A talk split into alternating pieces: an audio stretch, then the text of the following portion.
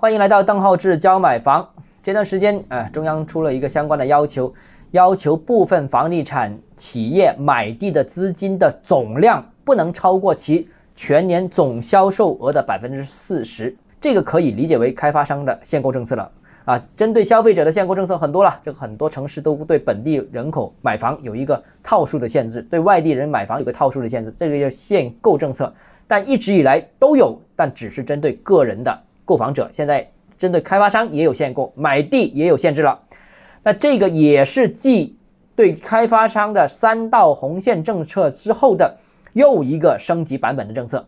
那主要目的还是，呃，怕房企把地价推高。但这个还不是真正担忧的问题，真正更担忧的问题就是怕这些房企倒下啊！因为最近一段时间已经有很多房企出现了债务危机。那如果他们倒下的话，会对。财税、就业、债务等都发生一连串的巨大影响，更让人担心的话是他们影响金融系统的安全。大家知道，因为房地产是资本密集型行业，涉及的资金很多，所以它的债权债务都非常复杂，而且额度很大。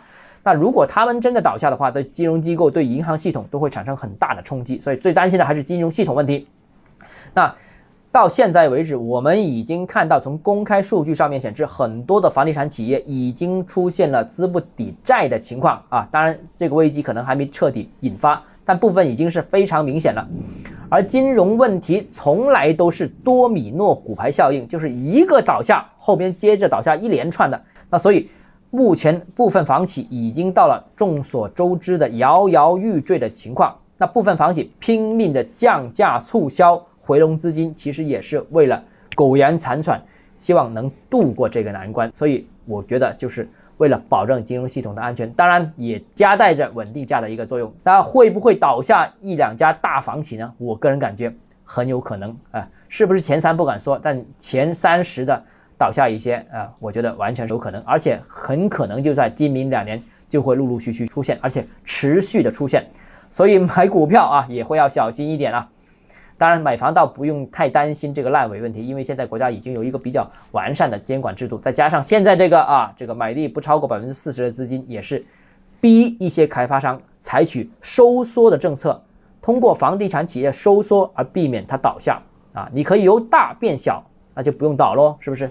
也是一个好办法。好了，今天节目到这里。如果你个人购房有疑问，想咨询我本人的话，欢迎私信我或者添加我的个人微信“邓浩志教买房”六个字拼音首字母小写这个微信号。D H E Z J M F，我们明天见。